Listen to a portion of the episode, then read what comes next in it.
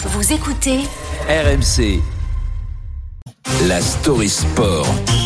avec Alex Biggerstaff. Alex, la presse italienne est en colère depuis 48 heures et le départ inattendu du sélectionneur de la Nazionale, Roberto Mancini, qui pourrait rapidement euh, rebondir en Arabie Saoudite, Alex. Eh oui, lui aussi.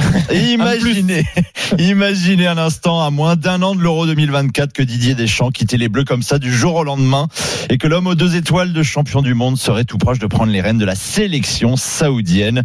Eh bien voilà le débat maintenant en Italie. On aurait forcément en France des débats 24 heures sur 24 sur ce thème-là, même si certains seraient peut-être plutôt heureux parce que l'ombre de Zinedine Zidane sélectionneur n'est jamais très loin. Johan Crochet, spécialiste du football italien dans l'after foot, décrivait hier soir l'ambiance qui règne de l'autre côté des Alpes. Ce matin, on parle de trahison, on parle de, du timing de cette annonce.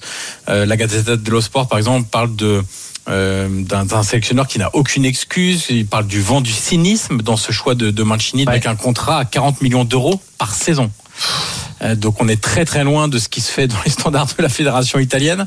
Alors, il faut préciser que rien n'a été signé encore avec la fédération saoudienne. On rappelle que Roberto Mancini avait redoré le blason de l'Italie avec un titre de champion d'Europe en 2021, mais avait aussi connu l'enfer avec une non-qualification à la Coupe du Monde 2022 par une élimination face à la Macédoine du Nord en barrage. Qu'est-ce qu'on lui reproche finalement en Italie à Mancini? C'est quoi? C'est la manière, le timing? Ou les deux. ou les deux La manière, parce que le technicien s'est contenté, euh, selon la Gazzetta dello Sport, d'envoyer un petit mail pour signifier son départ au président de la fédération italienne depuis ses vacances à Mykonos.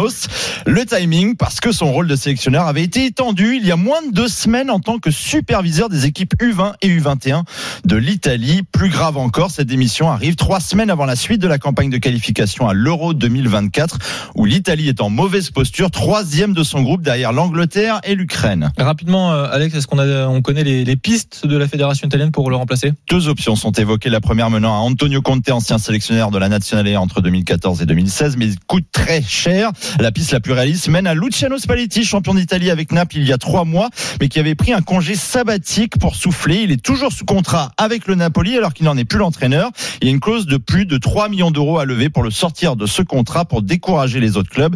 Est-ce que ça s'appliquera à la fédération italienne? C'est toute la question, mais la réponse, elle, elle est toujours liée à l'argent partout tout le temps. Eh ben, on suivra ça. Merci beaucoup, Alex euh, Biggerstaff.